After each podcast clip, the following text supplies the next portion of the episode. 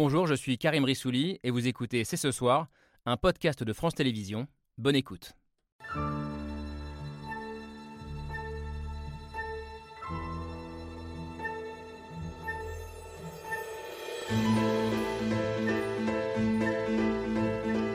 Bonsoir, bonsoir à toutes et à tous. Soyez les bienvenus sur le plateau de C'est ce soir. Nous continuerons à nous battre, car nous n'avons pas d'autre choix que de nous battre pour la liberté. Et je suis convaincu que le dictateur perdra. C'était hier soir l'apparition surprise de Volodymyr Zelensky à l'occasion de l'ouverture du Festival de Cannes, l'apparition d'un chef de guerre qui sans cesse rappelle au monde que l'Ukraine se bat pour sa liberté face à l'envahisseur russe, un adversaire sur le point d'annoncer une victoire à Mariupol où les derniers combattants ukrainiens se rendent les uns après les autres, mais alors que le premier soldat russe est aujourd'hui jugé pour crime de guerre à Kiev, la prise de Mariupol cache-t-elle une défaite morale et politique On ouvre le débat avec nos invités.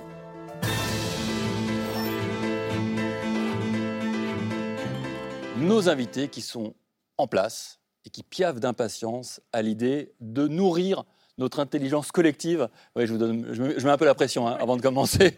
Bonsoir Gallagher Fenwick. Bonsoir. Euh, merci d'avoir accepté notre invitation. Grand reporter, vous. avez longtemps été euh, directeur de la rédaction anglophone de France 24. Vous publiez aujourd'hui même sort votre biographie du président ukrainien Volodymyr Zelensky, l'Ukraine dans le sang aux éditions du Rocher. On reviendra avec vous sur ce qu'on vient de voir, l'intervention hier à Cannes euh, du président Zelensky, plus largement aussi sur sa communication assez atypique, voire inédite en temps euh, de guerre. Qu'est-ce que ça dit de lui? Qu'est-ce que ça dit aussi du conflit? Arme de guerre que cette communication, euh, cette arme de guerre en tout cas fait beaucoup de mal à la Russie euh, et au système Poutine auquel vous avez consacré votre dernier livre, un roman, Giuliano da Empoli. Bonsoir. Bonsoir. Un roman, je crois, qui plaît beaucoup, qui marche bien et c'est mérité.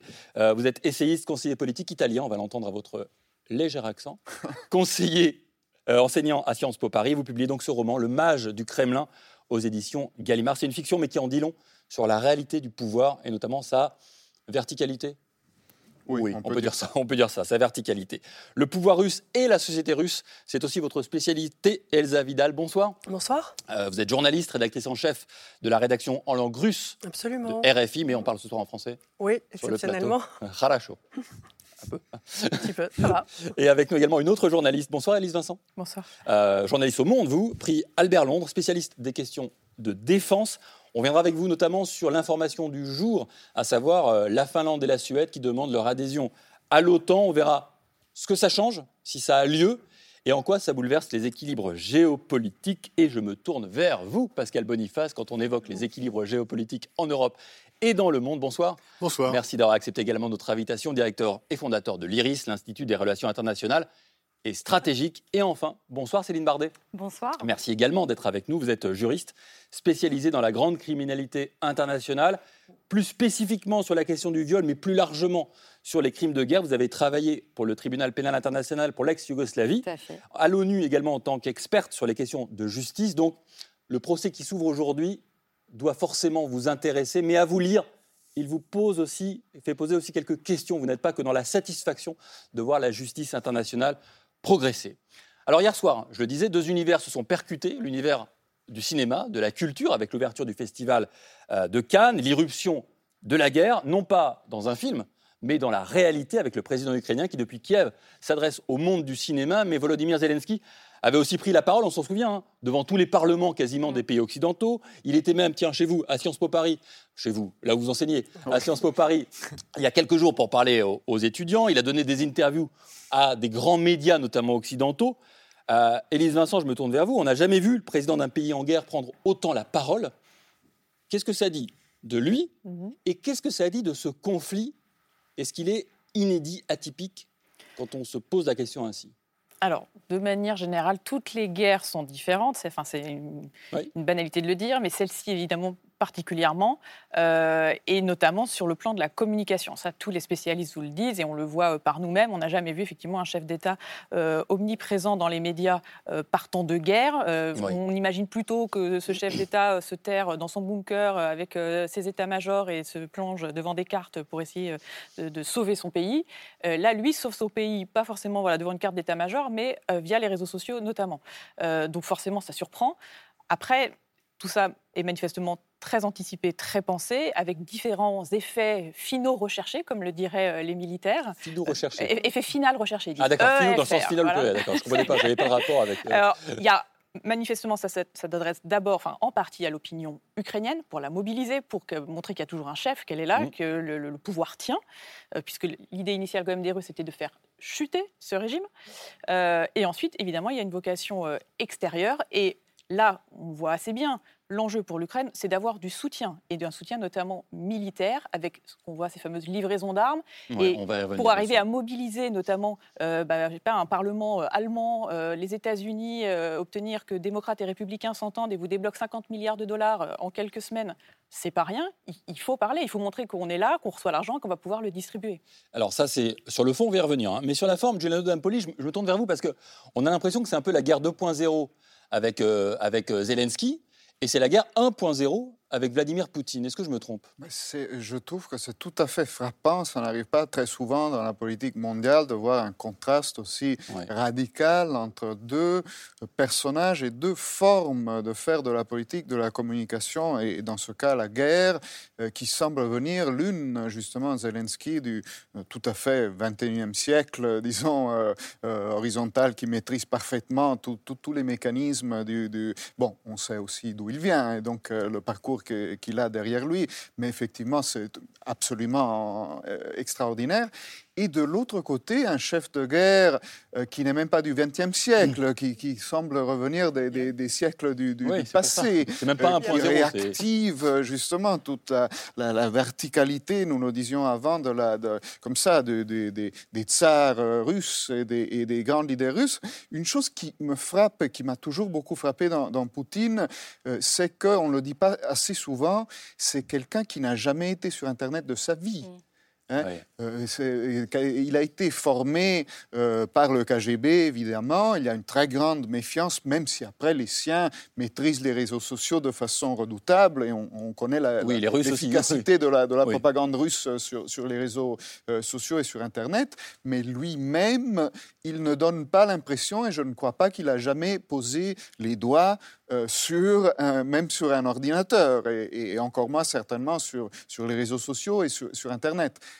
ça en dit quand même assez long sur, sur le contraste qu'on vit.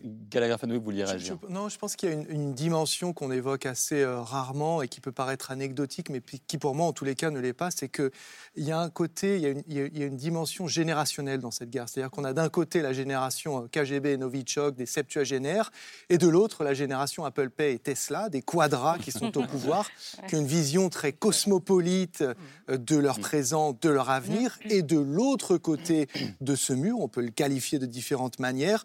On a des gens qui sont dans la projection, mais vers l'arrière. On le ressent à la fois dans les discours de Vladimir Poutine, mais aussi dans ce qu'il écrit. C'est-à-dire que ses références, c'est quand même des siècles en arrière.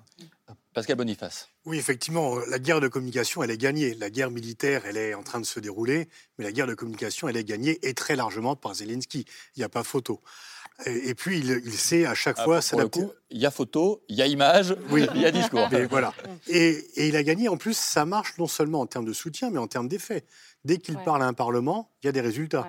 le Parlement décide euh, de prendre de nouvelles sanctions, décide de nouvelles livraisons. Donc, c'est vraiment, ça, ça marche extrêmement bien. Donc, c'est très, très fort.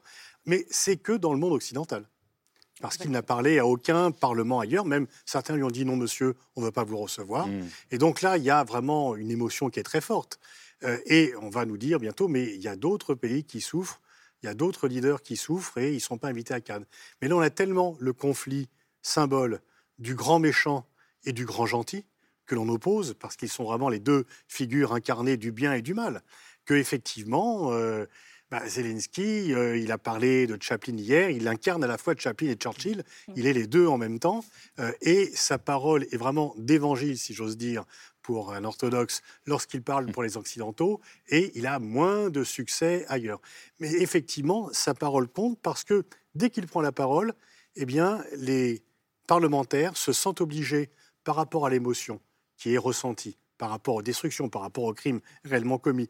Il, suscite une telle émotion qu'on ne peut plus rien lui refuser et que c'est lui qui peut se permettre de dire Monsieur Steinmeier, faites la queue comme tout le monde, je ne vais pas vous voir tout de suite. Euh, vous, non, franchement, vous n'utilisez pas les bons termes et j'exige de rentrer dans l'Union européenne euh, le plus vite possible. Elsa Vidal, je vous voyais réagir à notamment cette question générationnelle qu'évoquait Gallagher Fenwick euh, à l'instant, cette génération euh, avec son sens de la formule qui les caractérise. Un Tesla d'un côté et de l'autre le KGB euh. Oui, je pense qu'il y a effectivement une grande fracture générationnelle qui se retrouve aussi d'ailleurs en Russie. Il y a une fracture générationnelle qui divise la population russe en termes d'affinité parce que en fonction de la génération, on, se nourrit aussi d'informations différemment. Au-delà de 50 ans, on a plutôt recours à la télévision. Au, avant, on a recours aux médias sociaux ce qui ouvre aussi les horizons. On a beaucoup plus voyagé, etc. Mais ce qui me faisait aussi réagir, c'était que euh, la guerre de la communication de Volodymyr Zelensky, elle est très très efficace en direction de l'Occident. Elle est absolument euh, empêchée en direction de la Russie. Donc mm. il y a un public captif qui est de plus en plus coupé du reste du monde, qui est en train d'être absolument, j'ai l'habitude de dire, désintégré en fait du, mondialisme par ses leaders et qui euh, a de plus en plus de mal. name. Malgré ses efforts euh, constants, à rester connecté aux visions du monde. Volodymyr Zelensky, sa communication, elle, ne passe pas du tout en Ukraine. Et euh, elle, a avant tout pour finalité de soutenir. Pardon, en Russie, excusez-moi, bien sûr. En Russie, elle a avant tout pour finalité de, soutenir l'effort de guerre.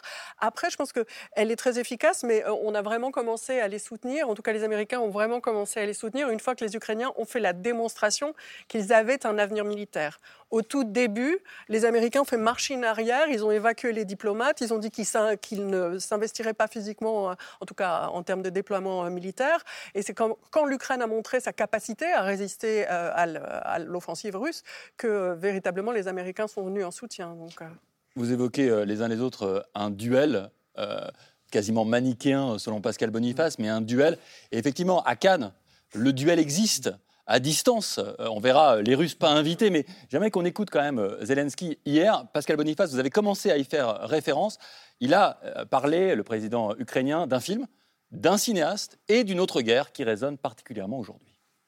Sur ce chemin de la liberté, il y a eu beaucoup d'étapes importantes.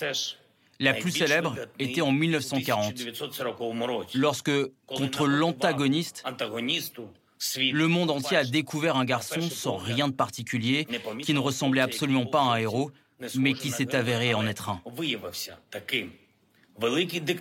Le dictateur de Charlie Chaplin n'a pas détruit à l'époque le dictateur réel, mais grâce à ce film, le cinéma a cessé d'être muet.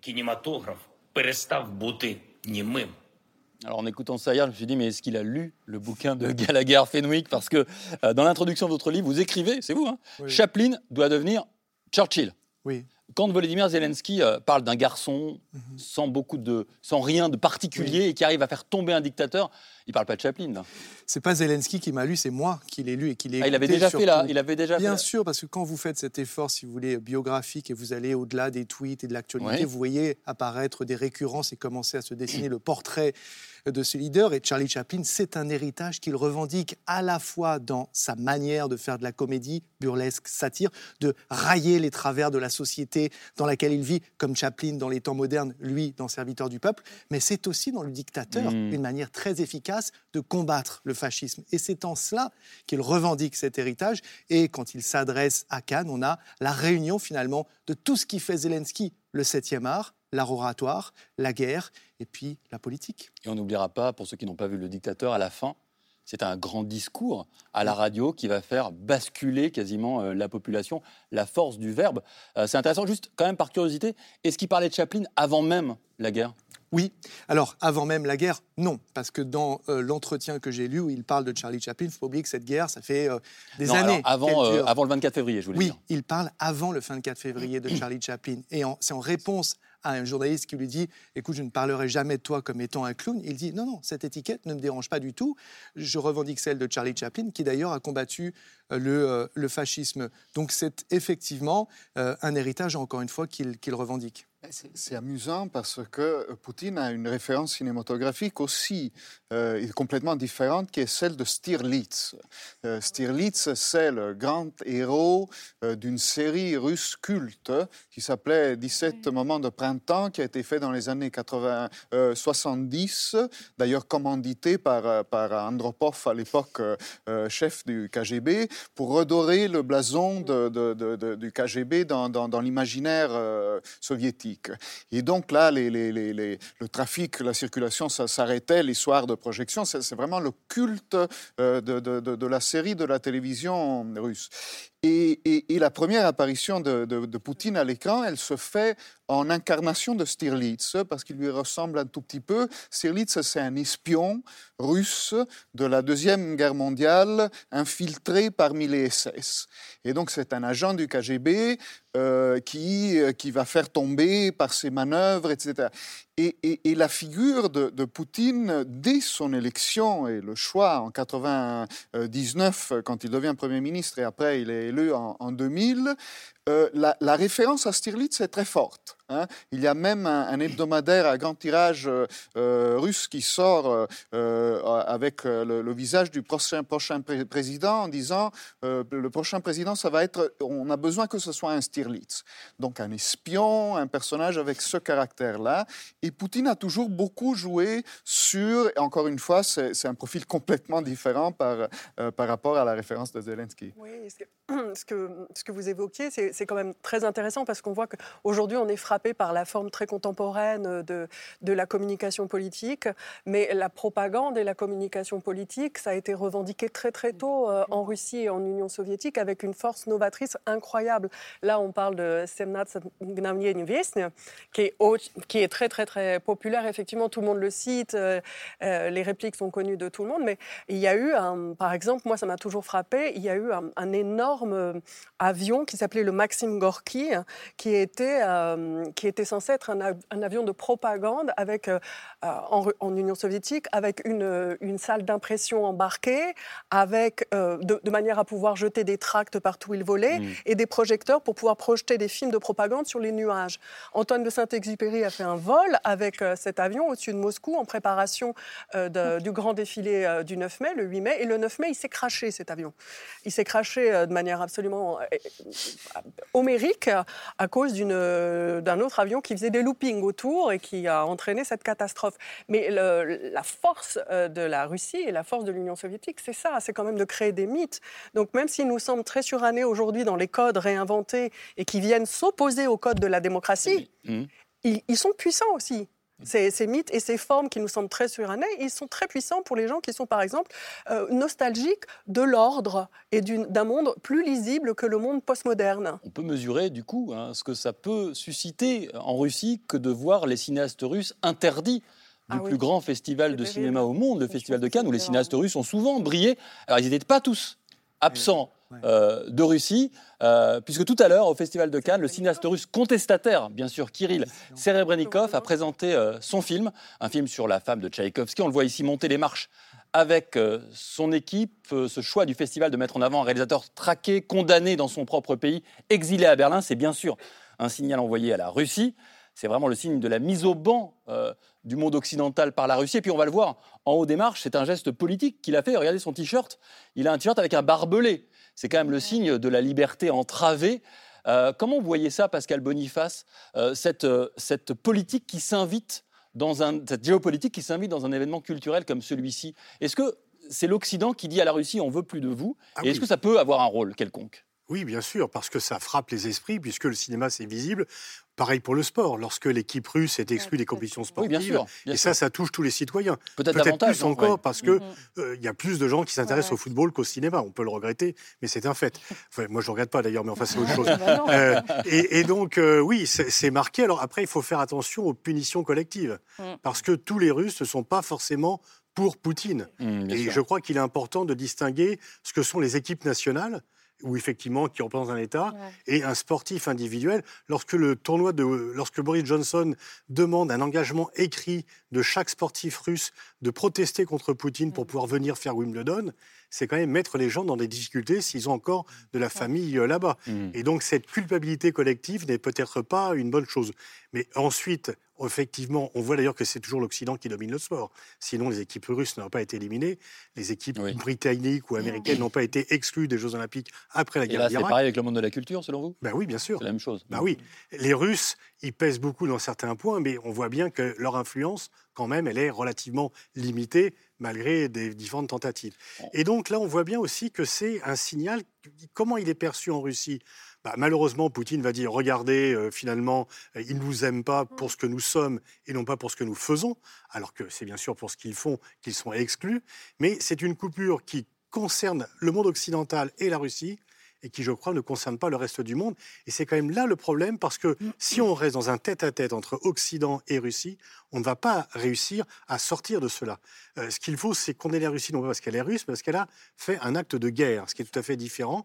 Et dès qu'on occidentalise la réponse, eh bien, euh, on réduit l'unanimité ou la force de la coalition qui devrait se dresser contre elle. Alors la guerre, justement, euh, on y vient, la vraie guerre, euh, celle qui se déroule en Ukraine, notamment à Mariupol, cette ville martyre désormais aux mains des Russes, on peut le dire, les derniers résistants de l'usine Azovstal quittent les lieux. Mais est-ce pour Poutine une victoire à la Pyrrhus, une victoire militaire, mais une défaite morale? On en débat tous ensemble, juste après la preuve par trois de Hugo Bernard.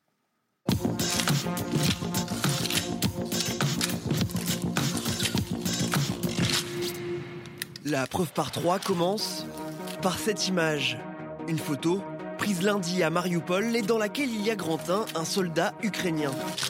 Les combattants de l'usine Azovstal, qui après près de trois mois de résistance acharnée face à l'armée russe, sont évacués de la Syrie.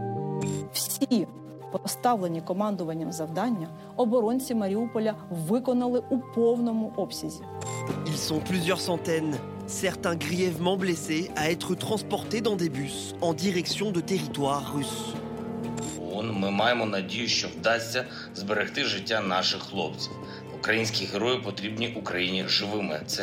Les négociations entre Kiev et Moscou continuent pour décider du sort de ces prisonniers de guerre à l'avenir plus qu'incertain.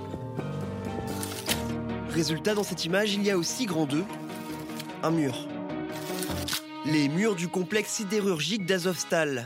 Dernière poche de résistance à Mariupol désormais anéantie, faisant basculer l'entièreté de la ville aux mains des Russes.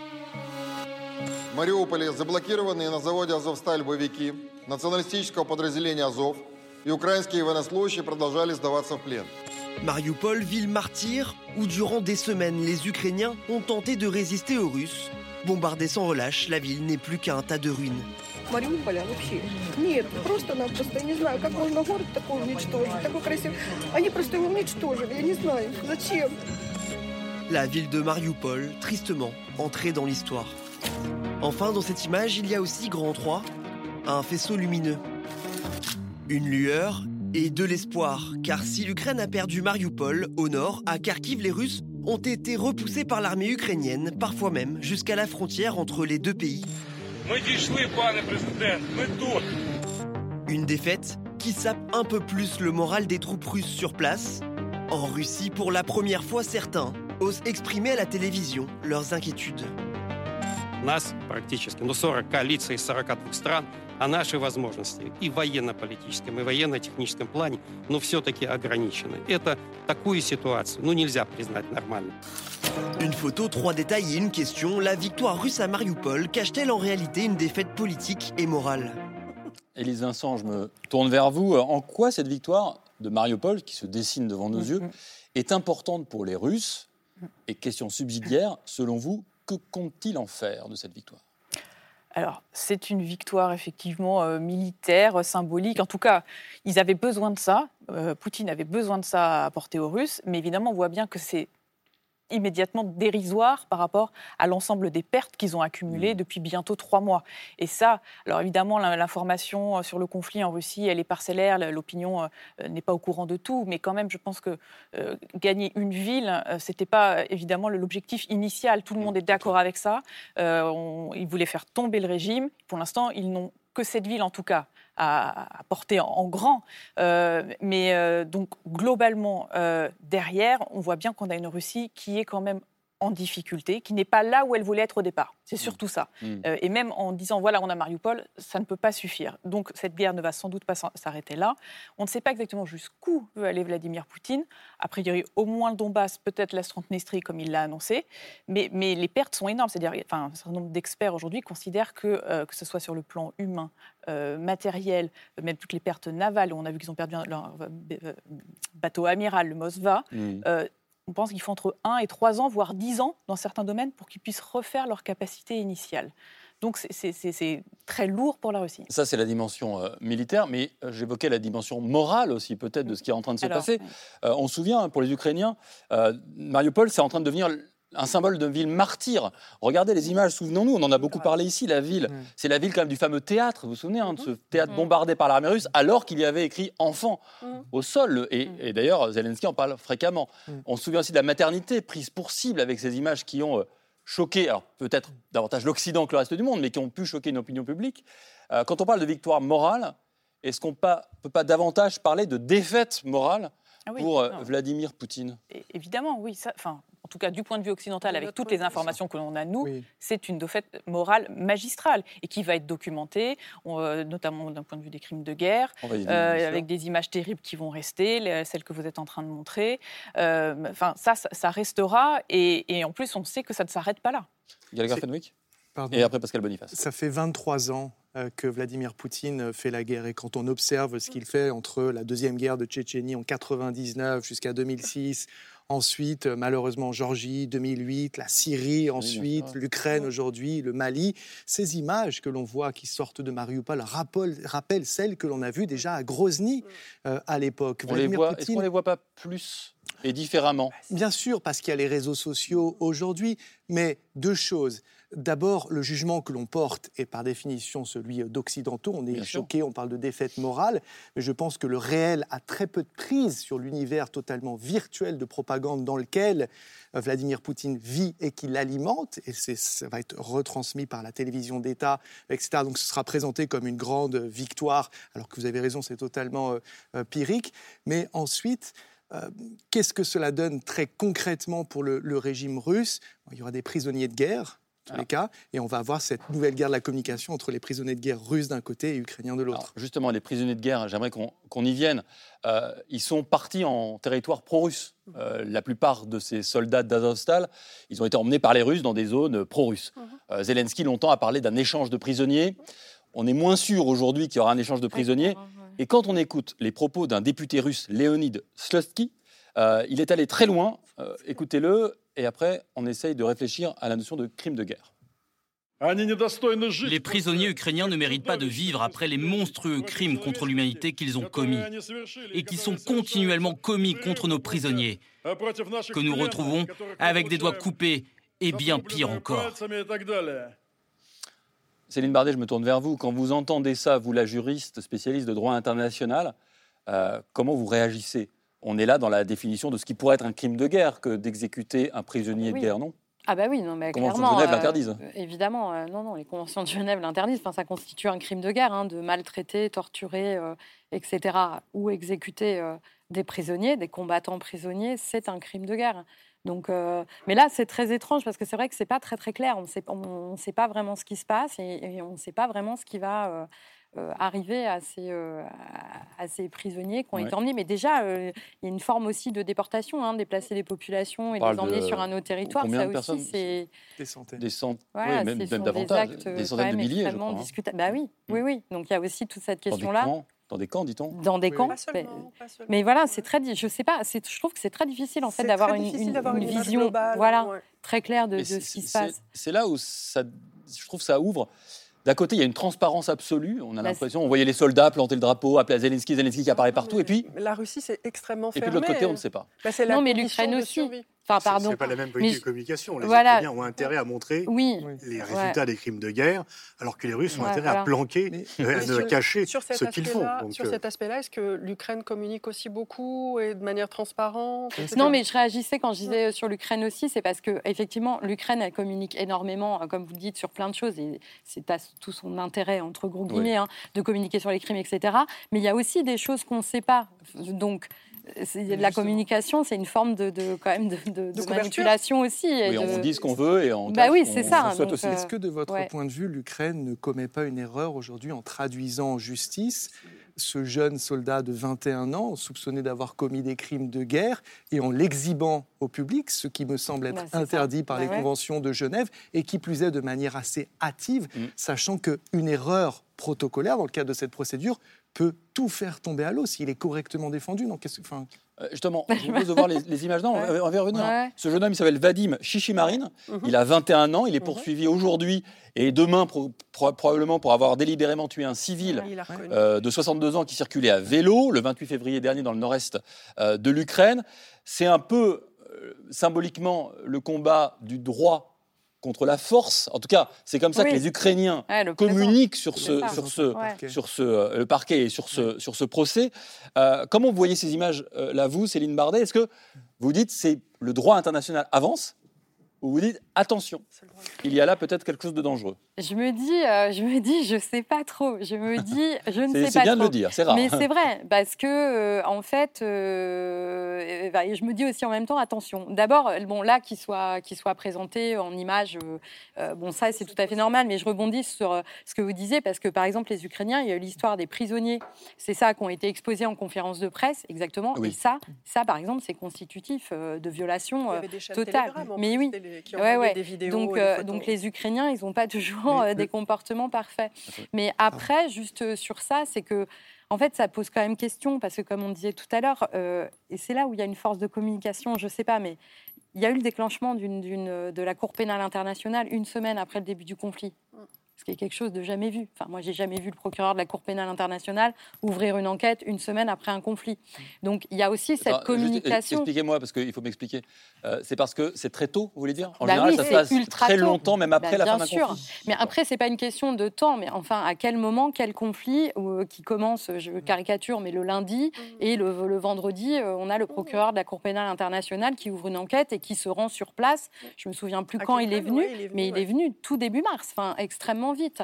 Donc, d'un côté, en fait, on peut que s'en réjouir. De l'autre côté, et je rebondis ce que vous disiez tout à l'heure, ça pose aussi question parce que c'est vrai qu'il y a aussi un monde, c'est-à-dire le nôtre, mm. d'accord, européen, occidental, etc. Moi, je reviens du Sahel. Euh, là, je peux vous dire que c'est pas du tout la même ambiance, c'est pas du tout la même vision des choses, et ça n'est même pas d'ailleurs forcément un sujet l'Ukraine.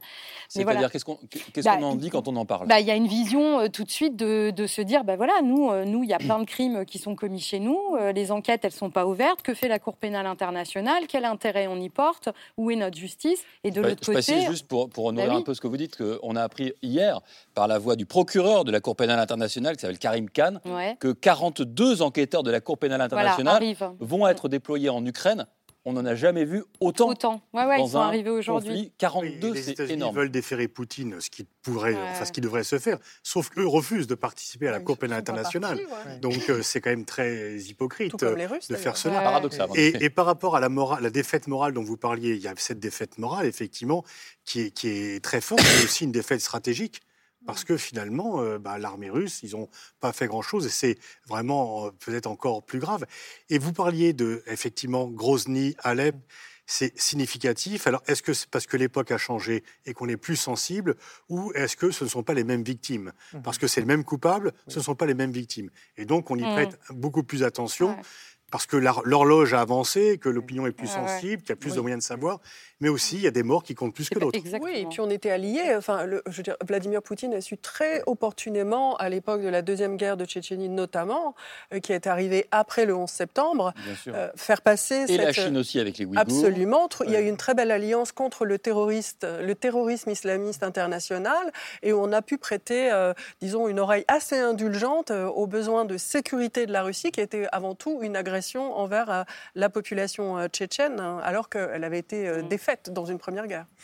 ce qui est intéressant à souligner, c'est que je pense que le conflit ukrainien, en tout cas les, juges internationaux, essayent de tirer les leçons de tous les échecs de la justice internationale de ces dernières années en matière de crimes de guerre. Par exemple, en France, le parquet national antiterroriste, mm.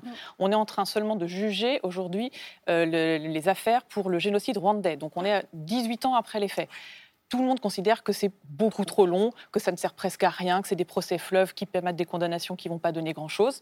Donc, quelque part, là c'est intéressant, mais effectivement, il y a peut-être un décalage entre euh, tout et rien. Et là, on a trois mois, euh, on est à trois mois après les faits. Donc, quelle est la qualité même de l'enquête, au-delà du procès? Je ne sais pas quelle a été l'enquête. En même temps, il faut mieux ramasser les preuves quand elles et existent. Et après, voilà, donc il y a deux choses qui se jouent. là, c'est parle de 10 000 crimes de guerre non, mais, voilà. non, mais attendez, C'est qu'on essaye d'avoir la justice en même temps que la guerre. Je ne sais pas si c'est bien. Euh, on avait déjà la guerre en temps réel avec les réseaux sociaux, on a la justice en temps réel. Ça peut poser des questions. Selon vous, on est passé d'un excès à l'autre? En tout cas, possiblement. Enfin, euh, ça, ça, interroge. Pour, l'enquête, ça ne me paraît pas gênant. Parce qu'au contraire, l'enquête doit se faire avant que les preuves ne disparaissent. Mais ça dépend qui l'a fait. Mais là, on ah, est sur des procès. Je m'arrête sur ce que vient de dire Céline Bardet. Ça dépend qui l'a bah fait. mais là, si on parle d'enquêteurs de la CPI, ça... oui, mais les ou, de, ou, de, ou de gendarmes français qui étaient hein, sur Oui, d'ailleurs, non, non, mais je suis pas en train de dire euh, les enquêteurs de la CPI sont meilleurs que les autres. D'ailleurs, euh, peut-être pas. Donc, euh, non, mais ils arrivent aujourd'hui. Mais en fait, ce qui se passe aussi, c'est qu'il y a quand même une multitude d'acteurs, qu'on est sur le 2.0 comme on a vu en Syrie. Donc, il y a beaucoup d'acteurs aussi qui collectent les preuves. Mm. Maintenant, la question, quand même, pour rebondir sur ce que vous disiez, c'est que la question qui va se poser sur ce procès, pour moi, elle est double. Elle est effectivement, est-ce que l'enquête a pu être faite correctement, etc. Et donc, est-ce qu'on va avoir un procès qui va être à la hauteur de standards euh, attendus dans les normes internationales? Et là, il y a un risque parce que ça peut perdre. Mais oui. procédure pénale au civil. Bah déjà, une procédure pénale au civil, ça veut rien dire. Ah bah, ah, je n'ai pas vu ça. déjà, c'est énorme comme euh, concept. Non, mais en revanche, peut-être que c'est bien préparé tout, mais elle sait très bien que tout le monde euh, va suivre et, tout le monde est là, les, les, médias, etc. Et, euh, et, la deuxième chose, c'est pourquoi précipiter tout ça Et le symbole du, du, criminel de guerre, du premier criminel de guerre du conflit ukrainien, c'est ce gamin, enfin, pardon, de ce jeune de 21 ans. On n'oubliera pas que le monde, cette semaine, a attesté des crimes de guerre par des Ukrainiens et sur des soldats russes. Voilà. Le monde a attesté des vidéos qu'on avait vues. Euh, Giuliano Dempoli, je me tourne vers vous. Est-ce que, je ne sais pas si vous avez lu l'enquête euh, de Florence Omna, qui est en train de suivre ce procès à Kiev euh, en ce moment même. Euh, elle écrit dans les colonnes du Monde, décidément, on cite beaucoup votre journal, Élise Vincent, c'est normal, c'est une référence.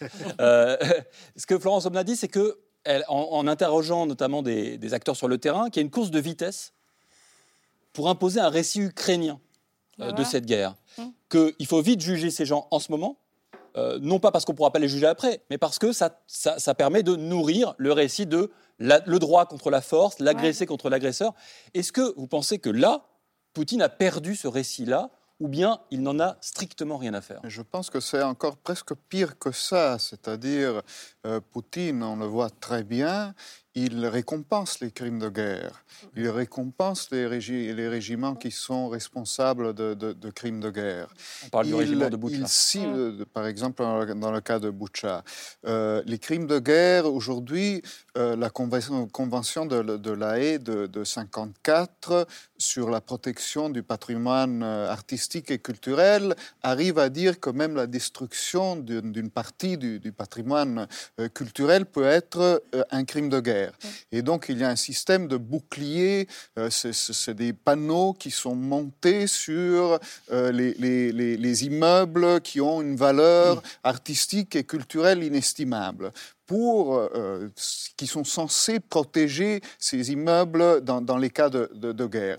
Mais aujourd'hui, les Ukrainiens qui avaient commencé à les monter ne les montent plus parce qu'ils savent très bien que ces immeubles-là vont être ciblés en premier euh, par l'armée russe euh, s'ils montent justement le, bouclier de, la convention de, la haie de, 54. Donc on est dans une logique qui est complètement différente du, côté russe et qui est une logique qui, en effet, qui n'est, en effet qui n'est pas nouvelle parce qu'après en Tchétchénie et en Syrie, euh, les, les, rescapés de ces guerres-là nous disent surtout, surtout ne signalez pas que c'est un hôpital, ne signalez pas qu'il y a des enfants à l'intérieur parce qu'il s'agit là de faire, de semer la terreur, de, créer des exemples. Si vous résistez, euh, vous allez être détruit.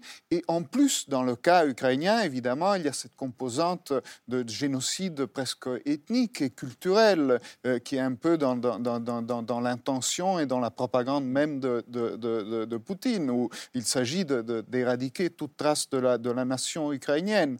Donc, à mon avis, par rapport à tout ça, encore une fois, on est dans une guerre de récits euh, qui, est importante euh, pour, pour l'Occident, mais la logique de, Poutine est complètement différente. Il ne s'intéresse pas au récit, lui. Il s'intéresse à la réalité du conflit? Il y a, bah, disons que dans son cas, euh, d'abord, la, distinction entre la réalité et la dimension virtuelle des médias et tout ça, euh, alors que chez nous, il y a un certain rapport, malgré tout, entre les deux. Euh, dans le cas russe, nous sommes à deux pôles opposés. Hein, c'est-à-dire, il n'y a plus aucune relation entre ce qui se passe sur le terrain et ce qui est raconté aux Russes aujourd'hui dans une bulle pratiquement fermée et, complètement déconnectée, déconnectée du reste. Ce n'est pas un retour au stalinisme? Parce que finalement, dire une, euh, faire un récit qui est complètement déconnecté de la réalité, c'était quand même le, le, principe même du stalinisme. Le soviétisme, en fait. Hein. Il, y a, aussi une autre dimension, je pense, et on l'a entendu tout récemment dans, dans, un discours de Sergei Lavrov qui reprenait des éléments de langage qui sont fréquents chez Vladimir Poutine, qui dénonce l'hypocrisie occidentale et qui rappelle les cas de l'Irak, de la Libye, du Kosovo, des actions unilatérales sans mandat international et qui dit moi, l'Ukraine, c'est mes affaires, hmm. pas d'ingérence. Vous avez fait pareil dans ces autres pays. Céline Bardet, avant qu'on bascule sur l'OTAN, vous êtes une grande spécialiste et euh, même militante de la lutte contre l'avortement comme arme, euh, comme le viol, comme arme de guerre, le viol comme arme de guerre. Euh, on a de plus en plus de témoignages de viols sur le terrain. Est-ce que ça vous semble être une spécificité de ce conflit ou pas? Et qu'est-ce que ça dit de la situation dans laquelle on est aujourd'hui?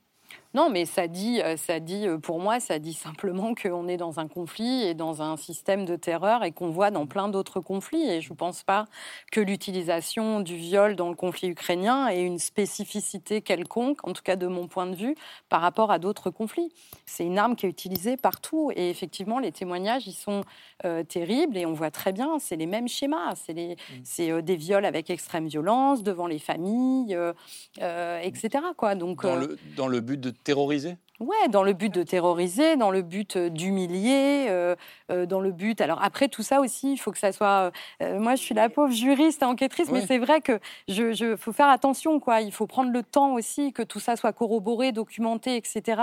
Par exemple, ça va être intéressant de comprendre comment le viol, parce que clairement, il a été employé, hein, c'est pas la question, mais comment il a été justement, comment il a été employé? Est-ce qu'il y a une stratégie derrière? Je pense que oui. Il y a des propos, il y a des témoignages qui reviennent de femmes qui disent on quand on violait, on disait voilà, tu, tu, euh, tu, tu, produiras plus de, voilà, tu produiras plus d'enfants, etc. Donc il y a d'autres choses derrière. Après, il y a Donc euh, tout, autour du commandement militaire russe. bah oui, la question, elle se pose de défaillant. Exactement. Et il n'y a rien de pire qu'un soldat euh, non commandé, peu formé, de la voilà, voilà. plutôt de la et, donc livre à lui-même et en plus qui potentiellement bah a peur.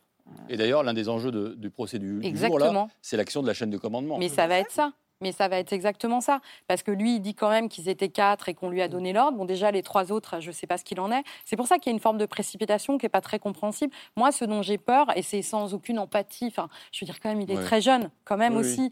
Et je veux dire, bon, il a commis ce crime clairement, mais en fait, on a l'impression que c'est lui qui va prendre là. Il risque quoi d'ailleurs? Et les juges, il risque, pardon? Il risque quoi comme peine? Ah ben, je crois que c'est jusqu'à perpète dans, le, dans, le, dans la loi ukrainienne sur les crimes, la question des crimes de guerre.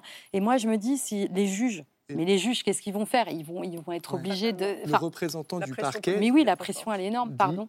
Le représentant du parquet dit on va faire de lui un exemple afin de précipiter la fin de la guerre. Mais c'est là où il y a un problème quand même, parce que c'est des propos. Enfin, sur la question de la justice, c'est pas c'est pas à travers ça qu'on doit avancer, même si je comprends humainement. Hein. Pour le viol, c'est pas une spécificité de ce conflit. Dans les guerres balkaniques, c'était pareil. Tous les conflits africains, le docteur Mukwege euh, commande ça. Quand vous avez des hommes armés qui ne sont pas commandés par rapport à des femmes désarmées, eh bien, euh, malheureusement, euh, c'est mmh. c'est vraiment la la règle, le viol comme arme de guerre ou le viol comme résultat hein. de la guerre. Et des, et des, enfants, mais vous dites des hommes pas commandés. Hein. Vous dites des hommes pas commandés ou commander à le faire. Oui, ou commander bah, à le faire. Oui, ou laisser carte blanche. Euh, carte blanche. Ce qu'avait un peu laissé d'ailleurs Staline en 1945 lorsque l'armée soviétique était arrivée en Allemagne. Mais il y a une responsabilité pénale individuelle, hein, il faut le dire. C'est-à-dire que si vous êtes euh, en haut d'une unité et que vous savez qu'il y a des viols qui sont commis et que vous faites rien, mais que vous les avez pas ordonnés, mais que vous faites rien, vous, avez, vous êtes responsable, vous êtes considéré comme responsable de, de, ces actes. De tourner la page euh, vers la géopolitique et vers l'OTAN, qui est aussi le sujet du jour, quand même les propos de la procureure générale d'Ukraine, Irina Venedikova, qui a tweeté, et c'est pour dire qu'il y aura d'autres procès qui vont arriver avec la notion peut-être d'exemplarité que vous craignez, hein, Céline Bardet, vous écoutez. Mhm. Avec ce premier procès, voilà ce qu'elle écrit, nous envoyons un signal clair, aucun bourreau, aucune personne ayant ordonné ou aidé à commettre des crimes en Ukraine n'échappera à la justice. Pas vrai. Bah, en fait, quand on, quand on lit ça, il y, a, il y a comme un truc, enfin, je trouve qu'il y a quelque chose un peu de toute puissance aussi, parce que c'est un peu audacieux de dire personne n'échappera, parce que si, bien sûr, beaucoup échapperont déjà, euh, c'est une évidence, ça arrive partout. Et puis, euh, et puis ensuite, euh, moi, je ne comprends toujours pas ce besoin de précipitation. Mmh. Et, pour le coup, c'est. Mais peut-être aussi, c'est une façon de marquer quelque chose, parce que là encore, on est dans l'inédit total. Je veux dire, jamais on a vu un conflit qui commence, la justice qui s'enclenche une semaine après, et trois mois, même pas, parce que je ne sais plus combien on est aujourd'hui, même pas trois mois avant le conflit, un procès. Enfin, c'est de la communication. C'est de la communication, totale. Pas dans la justice. Mais oui. Alors, on passe maintenant à la géopolitique. Euh, c'est aussi très intéressant euh, parce que la Russie, on l'a vu à Cannes, est de plus en plus isolée sur la scène culturelle, mais elle l'est aussi peut-être de plus en plus sur la scène internationale. Nouvelle étape ce matin, la Finlande euh, et la Suède ont officiellement soumis leur demande d'adhésion à l'OTAN. On les voit ici à Bruxelles, euh, les, deux, euh, les deux représentants des deux pays. On écoute le secrétaire général de l'OTAN, Jens Stoltenberg, c'était ce matin. J'ai le plaisir de recevoir chaleureusement les demandes de la Finlande et de la Suède pour rejoindre l'OTAN. Vous êtes nos partenaires les plus proches. Votre adhésion à l'OTAN accentuera notre sécurité. Vos demandes d'adhésion aujourd'hui sont un moment historique. J'étais allé trop vite euh, pour le moment historique, mais est-ce que, Élise Vincent, c'est un moment historique, selon les mots de Jens Stoltenberg? Est-ce que vous considérez que c'est en effet un moment historique que cette demande d'adhésion de deux pays historiquement neutres mm, mm, mm. Euh, à l'OTAN, l'Alliance Atlantique? Oui, quand même, c'est un moment euh, très important, en tout cas, euh, pour l'histoire euh, ne serait-ce que européenne. Euh, mais par contre, on n'est pas au bout du chemin. C'est-à-dire qu'on sait bien que là, il va falloir aussi lancer les discussions, faire des protocoles d'adhésion et ensuite une, ratification en bonne et due forme. Et que tout le long de ce chemin-là, qui peut durer plusieurs mois, peut-être années, on a notamment un, un allié, la Turquie, pour ne pas le citer, qui a une posture particulièrement compliquée dans ce jeu et qui pour l'instant, nous dit qu'elle n'a pas très envie euh, d'accueillir à bras ouverts mm. euh, ces nouveaux candidats. Donc, euh, c'est la règle de l'unanimité, bien sûr, qui prime, puisque tout le monde devrait défendre celui qui était attaqué. Donc, c'est un peu normal que l'unanimité, en tout cas dans ce domaine, prime par rapport à la majorité, par exemple. Mais après, voilà, il est vrai que chaque, enfin, l'OTAN n'a cessé de s'agrandir hein, toutes ces mm. dernières années, au cours de six ou sept vagues. chaque vague est importante, mais en même temps, on voit bien qu'en fait, c'est ils viennent surtout chercher protection, puisque quelque part, ils mm. renoncent à leur neutralité. Hmm. Donc ça nous engage aussi, euh, nous, euh, alliés. En fait, c'est des euh, pays qui pensent être davantage protégés par le passé par la neutralité et qui désormais considèrent être davantage protégés par, par l'OTAN. C'est une bascule historique, Pascal bah Boniface, qui est en train de se passer. Oui, alors bravo Poutine. Je, vous coupe un peu avant parce qu'on a quand même le sentiment que il y a des paris perdus par Poutine depuis le début de la ah guerre. Bah il avait parié que on regarderait pas ce qui se passe, qu'on le laisserait faire comme ailleurs. Il avait parié qu'on serait pas aussi unis qu'on l'était. Il avait parié aussi que l'OTAN serait un peu faible. Euh, ah. ben, on a l'impression que les paris perdus s'accumulent. Clairement, il a fait la guerre pour empêcher l'Ukraine d'entrer dans l'OTAN. Du coup, c'est la Finlande qui a 1400 km euh, de frontière avec lui et la Suède qui rentre. Donc, ceci étant, euh, symboliquement, c'est important. Dans les faits, ces deux pays étaient déjà très mmh. liés à l'OTAN. Et donc, il y avait des manœuvres, l'OTAN a cessé de s'étendre, etc. Donc, on officialise. Disons qu'ils étaient en concubinage, ils passent devant chez le maire. Quoi. Bon. Mais ça ne change pas grand-chose sur le fond. Alors, les Turcs, bien sûr, ils vont râler, mais comme toujours, parce qu'ils disent on existe, il faut pas croire qu'on est d'accord sur tout. Mais quand ils protestaient contre l'intronisation de Rasmussen comme secrétaire général parce qu'il avait laissé les caricatures au Danemark, au bout de quelques temps, ils ont quand même accepté. Hmm. Et là, je pense que je fais le pari qu'ils vont accepter au bout de quelques temps, mais ils veulent quand même montrer que leur soutien n'est pas automatique et qu'il y a quelque chose. Et donc, effectivement, euh, en novembre 2019, euh, Emmanuel Macron disait que l'OTAN était en état de mort cérébrale. Poutine ah l'a ressuscitée. Euh, elle, elle ne s'est jamais aussi bien portée. Elle n'a jamais été aussi forte, aussi unie. Il n'y a jamais autant de dépenses militaires de la part des pays de l'OTAN. Oui, les fameux 2% qu'exigeait euh, Trump. Bah, ils Mais là, ils arrivent tout de suite. Tout ça pour acheter des armes aux États-Unis. Euh, donc, c'est le triomphe. Plus personne ne remet en cause la crédibilité stratégique américaine, mm. qui était quand même un petit peu atteinte après la débâcle mm. de Kaboul le 15 août. Maintenant, tout le monde veut se réfugier sous l'américaine. Ce qui est mort, ce qui est en état de mort cérébrale, c'est l'autonomie européenne. Parce que là, on ne va plus en parler pendant quelques temps. Alors moi, justement, je, fonde des espoirs. Je vous explique pourquoi. Je me dis que, euh, alors effectivement, il y a cette poussée très forte de l'OTAN, et, j'ai coutume un peu de dire, euh, on dit à la rédaction, mais euh, avec un rire ironique, que Vladimir Poutine est peut-être le meilleur agent double que les États-Unis et l'OTAN aient jamais eu, parce que alors là, c'est un élargissement incroyable avec la Finlande, qui a été sous domination, en fait, russe et soviétique très longtemps. Mais sur cette question de l'OTAN, moi, je ne crois pas que ce soit fait. Et alors, effectivement, les Turcs sont dans une position transactionnelle, euh, ah bah, c'est Leur moment. Oui, c'est leur moment, et puis ils veulent obtenir peut-être qu'on leur euh, livre des Kurdes, les mecs qu'on convaincu en Syrie. Euh, ok, on va voir. Mm. Mais il n'y a pas que les, les, Turcs qui sont susceptibles de s'y opposer. On a aussi d'autres pays européens et membres de l'OTAN qui ne sont pas complètement, fondamentalement opposés à la ligne russe. Et je me dis que peut-être l'Ukraine a la possibilité de renverser la vapeur militaire avant qu'il y ait un élargissement beaucoup plus important de l'OTAN. Et elle montrerait dans ce cas-là que sans appartenance à l'UE, sans appartenance à l'OTAN, un pays euh, dans l'espace proche de la Russie. milliards d'aides américaines. Absolument, ah bah, évidemment, évidemment. Mais a pu résister. Donc, et quand même, c'est un moment où euh, ce, ce, serpent de mer de la défense européenne a jamais été aussi près d'être perçu comme une nécessité mais, mais en énorme rivalité avec le temps. Mais euh, peut-être que je ah, prends mes voeux pour euh, des réalités. Hein. Élise Vincent On entre quand même dans une période grise où, ah, en gros, ils ne sont ni encore euh, alliés, au sens strict du terme, eh et, voilà, ils sortent d'un statut. Donc, du mm. coup, le seul qui peut potentiellement protéger, là, c'est l'Union européenne. Or, l'Union européenne, elle n'a que pour elle que la puissance militaire, principalement de la France et un peu de l'Allemagne, euh, elle n'a pas du tout les moyens américains si elle doit euh, protéger. Vrai. Donc on est dans un, moment quand même d'incertitude. C'est pour ça et... une adhésion la plus rapide possible, parce que dès lors qu'ils sortent de leur neutralité, ils sont une proie. la différence, c'est que là, l'OTAN a dit qu'il les protégerait dès le départ, alors qu'on a dit à l'Ukraine, euh, on n'interviendra pas. Et une fois que la guerre a commencé, on a intervenu pas directement et par livraison d'armes. C'est que le problème de l'Ukraine, c'est qu'elle apparaissait comme une menace pour la Russie puisqu'elle était éligible à l'OTAN. Et en même temps, les États-Unis disaient, quoi qu'il se passe, nous n'interviendrons ah, pas.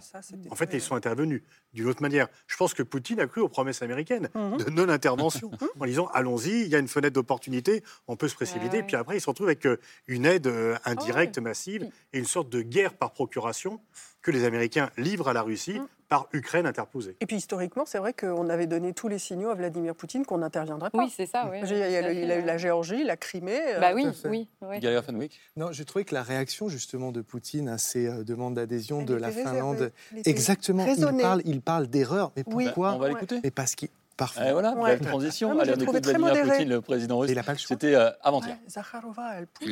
Au sujet de la Finlande et de la Suède, je voudrais vous informer, chers collègues, que la Russie n'a aucun problème avec ces États. Si ces pays rejoignent l'OTAN, cela ne constituera pas une menace immédiate pour la Russie. En revanche, le déploiement d'infrastructures militaires sur les territoires de ces deux pays entraînera bien sûr une réponse. Alors, comment vous entendez ça? Est-ce qu'il met de l'eau dans, son, dans sa vodka? Euh, Il y a beaucoup d'eau dans la vodka, dans son vin. Euh, et après, je vous écouterai euh, Giuliano Dampoli, parce que j'aimerais savoir ce que, comment vous lisez ça, vous, qui connaissez bien la psyché de, Vladimir Poutine. Gallagher Fenwick. Je ne sais pas ce que vous en pensez. Moi, je trouve que c'est un immense aveu de faiblesse, tout simplement. Bien sûr. Ou de raison. Pourquoi, pourquoi un aveu de faiblesse? Bah, il a déclaré la guerre à l'Ukraine pour exactement les mêmes raisons. Vous rentrez dans l'OTAN, vous êtes une menace. La Finlande et la Suède, 1400 km de frontières. L'Ukraine, c'est 1800, je crois. Et là, il dit c'est c'est une erreur euh, technico-militaire. Ah bah, il dit, bah, quand la, on écoute... la, Finlande et la Suède n'ont pas la même importance psychologique que l'Ukraine. Mais néanmoins, là, il dit c'est un fait accompli. Et grosso modo, il dit je n'y peux rien. On ne peut pas se permettre une guerre avec, la Finlande, la Suède et l'Ukraine en même temps. Ah, bah, on, Très raisonnable. Oui, très raisonnable. Mais j'entends aussi quand même, il faut, j'entends aussi pas de menace immédiate immédiate. Ah hmm. Et des réponses arriveront un jour. Julien Empoli, est-ce que vous êtes un peu moins rassuré que ça? Je suis un tout petit peu moins rassuré, c'est-à-dire je pense que Poutine est au contraire de nous est toujours à l'aise dans l'ambiguïté et dans la contradiction. C'est-à-dire qu'il n'aime rien plus que envoyer un signal et le contredire ou le faire contredire le jour d'après. Il y a déjà des déclarations d'ailleurs de, de, de, de, personnes en, responsabilité en Russie qui, qui disent des choses mm. euh, plus inquiétantes euh, par rapport à celles que nous avons écoutées. J'ai un exemple, j'ai un exemple je vous coupe. Un exemple, c'est Maria Zakharova, porte-parole du ministère des Affaires étrangères russe, donc qui travaille pour Sergei Lavrov, et qui a dit la réponse russe à la décision de la Finlande d'adhérer à l'OTAN surprendra, surprendra Helsinki, ah mais les mesures seront de nature militaire et dépendront des conditions d'adhésion. Il y a toujours ça dans la stratégie russe. C'est d'ailleurs ce qui est frappant, par exemple, par rapport au grand discours du, du 9 mai. je ne sais pas si vous vous souvenez, ah on disait, on a dit pendant des semaines euh, dans les médias en Europe, aux États-Unis, là maintenant, pour le grand discours de la victoire euh, euh, du 9 mai, il va falloir que Poutine dise quelque chose de clair. Il va falloir qu'il dise soit on a gagné la guerre, on arrête, soit au contraire, on mobilise, la guerre totale. Et qu'est-ce qui s'est passé Poutine a fait son discours, il n'a rien dit. Hein. il, a, il, a, il, a, il, a, fait un discours qui était ambigu, ou, dans lequel et là encore, c'est un peu notre faiblesse par rapport à cette façon d'opérer. Euh, Biden disait avant la guerre, euh, on recherche avec euh, Poutine et la Russie un rapport, il l'appelait stable and predictable, stable et prévisible. C'est ce qu'on voudrait, mais c'est exactement ce que nous n'obtiendrons jamais de, de Poutine, à mon avis. Mais pourquoi? Est-ce que c'est de la perversité? Est-ce que c'est -ce euh, une manière de maintenir toujours un état d'anxiété dans les grandes démocraties occidentales C'est une question, il est en position de faiblesse, bien évidemment, par rapport à l'Occident, d'un point de vue militaire, économique, etc. Euh, la, la, la, la, manière dont un sujet faible euh, réussit à faire peur à un sujet plus fort, c'est en étant imprévisible. Hein, c'est comme ça à tous les niveaux. Dans mon livre, je, fais raconter à Poutine une anecdote qui est sûrement apocryphe, où il raconte de sa jeunesse à Saint-Pétersbourg, où il disait on battait les, sans-abri, nous, les, les, bandes de jeunes de sans-abri, on les battait tous sauf un, Stiva le fou, euh, parce que lui, on ne savait jamais ce qu'il allait faire. Alors vous, pouvez lui dire, euh, vous pouviez lui dire bonjour, il pouvait vous casser une bouteille sur la tête. Et là, du coup, il faisait peur à tout le monde. Et nous, il va falloir qu'on soit ça. Alors, bon, encore une fois, c'est apocryphe et c'est le roman. Mais je crois beaucoup qu'il y a euh, dans la stratégie de, de Poutine euh, à partir d'un certain moment, euh, cette, cette, idée euh, qu'on va constamment déstabiliser l'adversaire en, en, envoyant des signaux contradictoires. Et, en cassant la logique, justement, ce qu'on désire, nous, surtout les Américains, mais ça fait un peu partie quand même de, de, la façon de raisonner des, Européens aussi, c'est la, c'est la prévisibilité. C'est rationnel. voilà, on, se bat sur ça. Moi, je voulais juste souligner deux points enfin, sur, cette, sur ce discours du 9 mai qui est effectivement très ambivalent, très dans la commémoration, parce que la fête du 9 mai en Russie, c'est avant tout une fête de famille, une fête où on parle des ancêtres, une fête où on sort, où il y a beaucoup d'événements organisés dans la ville, beaucoup de choses qui sont distribuées gratuitement. Donc c'est vraiment pas le moment d'un discours euh, martial, ultra agressif. Mais moi, j'ai trouvé que euh, c'était effectivement un signe peut-être, en tout cas, de défaite militaire, mais surtout, je trouvais que politiquement, il gardait toutes les options ouvertes. Il jouait sur une très grande ambivalence. Là, il fait la même chose. On sait que, enfin, on entend dire qu'il y a en ce moment peut-être des émissaires en Europe qui essayent de relancer euh, auprès des représentants européens l'idée de négociation, que bon, peut-être on s'est énervé, que peut-être on pourrait revenir à la table des négociations. Ça fait longtemps qu'on négocie plus. Hein. Depuis la fin du mois de mars, il n'y a rien. Mais c'est pas grave, longtemps, pas longtemps. Cette guerre, elle a trois mois. C'est rien. Oui, c'est ça. C'est rien, en fait. Euh, ben non, on l'a dit. Mais, non, mais du point de vue médiatique et pour les gens qui la vivent, c'est énorme. Mm, mais mm. si on compare aux, guerres en général, surtout qu'on atteint cette ampleur-là, euh, ça ne se résout pas en trois mois. Donc en fait, on est dans un timing où il, garde plein d'options ouvertes, il les relance. Et, voilà. Et ensuite, il y a quand même euh, cette stratégie de l'homme imprévisible, c'est une stratégie de communication. Et en plus, il y a le fait que nous, on, on essaye dans les démocraties d'avoir un rapport au langage qui traduit la vérité. En, Russie et dans l'espace post-soviétique, la, la parole publique est par nature mensongère. Ce qui se passe dans l'espace public. C'est plus simple, effectivement. Mais c'est une mise en scène. Ils ont vécu 70 ans dans le plus grand hiatus qui soit, c'est-à-dire avec des déclarations incroyables et un réel qui n'avait rien à voir. Donc ils savent très bien passer de l'un à l'autre, le double langage, le double standard. C'est la réalité russe. Mais du coup, est-ce qu'on ne se trompe pas complètement quand on imagine que c'est celui qui communique le plus, Zelensky, qui nous dit apparemment euh, la vérité, qui euh, tire les ficelles d'un conflit? Est-ce que c'est pas plutôt l'autre Celui qui, dans l'ombre, euh, joue avec les imprécisions, avec les mensonges. Deux armes différentes. Il est plutôt sur la défensive, la Poutine, parce que bah, il est en recul qu'il n'a pas la capacité industrielle de fournir. Il y a, on estime C'est un homme acculé, comme on le dit beaucoup aujourd'hui. 15 000 morts en trois mois, c'est autant que pendant 10 ans de guerre d'Afghanistan. Et on se rappelle quand même que, y compris du temps de l'Union soviétique, euh, y compris du temps de Brejnev, il y avait quand même déjà des protestations contre ces morts. Donc les protestations, elles vont pas tarder. Le, récit de dire on est agressé, le, mensonge, il marche un instant, mais au bout d'un certain temps, surtout quand vous avez des proches qui meurent dans des familles où souvent il n'y a qu'un enfant, ça, euh, ça, compte quand même beaucoup. Donc là, euh, Poutine, économiquement, industriellement, militairement, il est quand même en recul. Donc, euh, il a certainement intérêt à trouver une porte de sortie le plus rapidement possible. Mais ces derniers temps, il n'a pas montré qu'il savait suivre son intérêt. Il a fait ça très bien pendant 22 ans, avec brutalité, autoritarisme, mais là, il a plutôt l'impression de jouer contre son camp. Il y a des militaires d'ailleurs qui le disent très bien, qui disent que, qui s'opposent, alors pas des militaires de très haut rang, mais qui, qui sont invités dans des euh, émissions de télévisée très officielles et qui disent que cette guerre ne poursuit pas, enfin, c'est-à-dire ne correspond pas aux intérêts nationaux russes. Et quand euh, vous évoquiez euh, il y a un instant Pascal Boniface, la sortie de guerre, la, porte de sortie. Moi, ça me fait penser, et les instants, je me tourne vers vous, au propos d'Emmanuel Macron, qui avait fait polémique la semaine dernière après un coup de fil, c'était dimanche, je crois, à Volodymyr Zelensky. Euh, ils en parlaient et euh, il avait Macron avait dit, Emmanuel Macron avait dit ne jamais céder à la tentation ni de l'humiliation ni de l'esprit de revanche. Mhm. Ça avait été très mal perçu, mhm. dit-on à Kiev. Mhm. Euh, aujourd'hui, la France soutient sans condition l'adhésion de la Suède et de la Finlande à l'OTAN. Est-ce qu'il y a un revirement ici euh, de la part de la diplomatie française ou vous y voyez une continuité entre ces deux euh, moments? Non, non, moi je pense qu'il y a une forme de, continuité. Depuis le début, la France joue euh, une troisième voie, et pas que sur le dossier ukrainien, on le voit dans d'autres zones euh, du monde, en Indo-Pacifique. Euh, il y a un peu une espèce de répartition des rôles avec les bad cop, good cop. Alors voilà, les Américains, les Britanniques jouent une partition très dure vis-à-vis de la Russie, très pro-ukrainienne. La France joue un, un, un pied un peu euh, en, deçà. Euh, après, ça correspond à des intérêts, à des questions de personnalité, évidemment de lecture du dossier russe, mais on, est dans la continuité pour moi. Enfin, je, m'en remets à ceux qui sont. on va quand même approuver, se féliciter de l'adhésion de la Suède et de la Finlande. Ils auraient, pu en prendre note. Hein. Et donc, euh, effectivement, il fut un temps où la réintégration de la France dans l'OTAN avait été critiquée.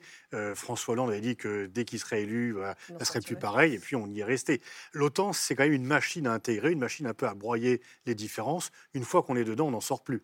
Euh, et donc euh, là, la machine lancée, l'enjeu, ce sera quand même le sommet de Madrid au mois de juin, mm. parce que le pari que l'on peut prendre sans trop de risques, c'est que le prochain chapitre, ce sera la Chine et que à chaque ligne du communiqué que les Américains vont vouloir signer, il y aura la Chine, la Chine, la Chine, et ils vont vouloir embarquer l'OTAN dans la grande coalition des démocraties contre l'axe des pays autoritaires. Mm. En juin dernier, Merkel et Macron ont dit attendez, la Chine, c'est pas dans l'Atlantique Nord, donc ça ne nous regarde pas. Là, bah, je pense que ça va être beaucoup plus difficile de résister à cette pression américaine. On a commencé avec le cinéma. Peut-être que c'est le roman qui va nous aider à comprendre ce qui va se passer, Julien Odampoli. Euh, fin mars, sur France Inter, vous aviez dit si Poutine n'arrive pas à imposer l'ordre, il imposera le chaos. Ah bah, Est-ce que euh, un mois et demi après, c'est ce qui s'est passé? Ça, c'est la première question que j'avais à vous poser. Et puis après, j'en aurai une autre à vous poser en tant qu'Italien, parce qu'on parle beaucoup de l'Italie et de la Russie en ce moment. Mais d'abord, la première question sur Poutine. Est-ce qu'après avoir échoué à vous citer, à vous écouter, à imposer son ordre, est-ce qu'il est en train d'imposer le chaos? Je pense que ce sera sa stratégie, c'est-à-dire justement, on a parlé de ces erreurs de, par rapport à, l'Ukraine, où il a pensé au début pouvoir imposer son ordre renverser le gouvernement, euh, euh, imposer, valser dans, dans, dans, Kiev et, tout ça. Euh, comme ça ne s'est pas produit, aujourd'hui, on, voit bien que son intérêt, non seulement sur le court terme, je pense, mais sur, un, sur le long terme, ce sera d'imposer le plus de chaos possible par rapport à, à tous, toutes les forces qui, qui, lui résistent. Donc, ça va être le cas de l'Ukraine, mais ça va être peut-être le cas de, la Finlande et de la Suède, on parle déjà d'opérations hybrides. On sait que les Russes sont, très bons dans, dans, ce domaine aussi d'attaques euh, euh, cyber et, tout ça. Et, d'ailleurs, ça fait quand même plusieurs années que, que, la Russie euh, essaye d'exploiter toutes les failles même de nos sociétés pour, pour produire du chaos. L'autre faille, elle concerne l'Italie, parce que vous avez dit tout à l'heure, euh, Vidal, il y a des pays qui acceptent pas forcément hein, que, euh, que d'autres pays de l'OTAN. En France, je crois qu'aujourd'hui, honnêtement, les, les, réseaux dits pro-russes, dans les médias, on les voit plus beaucoup, je crois. En Italie, j'ai lu des choses très différentes. Qu'est-ce qui se passe en Italie dans les médias aujourd'hui? C'est extraordinaire, mais là, c'est vraiment un peu lié à la situation particulière des, médias italiens, euh, où vraiment euh, la, dégradation du débat public est à, des niveaux impressionnants. Donc, euh, ce n'est pas forcément une question d'idéologie, c'est une question d'audience. il n'y a aucune, voilà, il y a aucune morale. on ne se préoccupe pas d'inviter des propagandistes et même des bah, d'ailleurs, euh, Lavrov, le, ministre des Affaires étrangères euh, euh, russe, a pu faire seulement en Italie une apparition sur une chaîne de très grand public sans pratiquement de contradictoire de la part du journaliste. Alors, il y a euh, des questions, comme vous le, dites, de réseau Poutine. On, sait, on connaît par exemple l'amitié entre Berlusconi, qui contrôle quand même une partie euh, des médias italiens, et, Poutine, qui, qui, s'est développé au cours des, décennies. Et donc il y a des, éléments de ce type, mais il y a surtout malheureusement une, voilà, une, recherche de l'audience qui ne connaît aucun frein. Bon. Hein, et donc du contraste, du conflit, des, hurlements et tout ça. de la présence des réseaux Poutine à l'antenne comme euh, euh, baromètre de l'état des médias d'un pays. En tout cas, c'est un débat, on en discutera. Peut-être qu'il y a des livres à écrire ici ou, ou, ailleurs. Merci à tous, en tout cas, d'avoir euh, participé à cette discussion, je crois, très riche.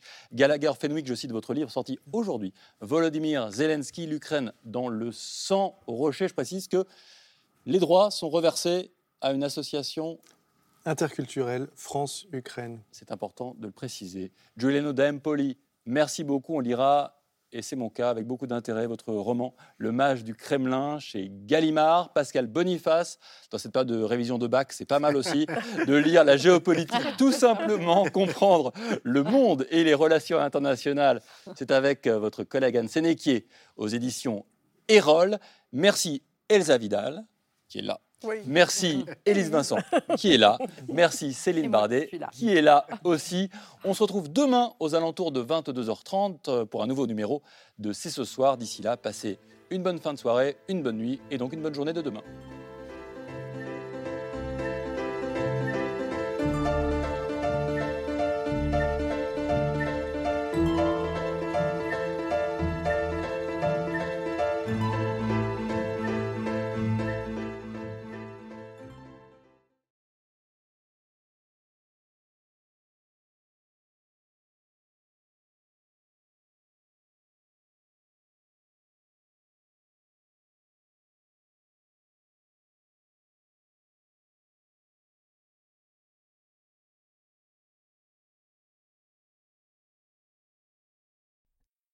C'était C'est ce soir, un podcast de France Télévisions. S'il vous a plu, n'hésitez pas à vous abonner.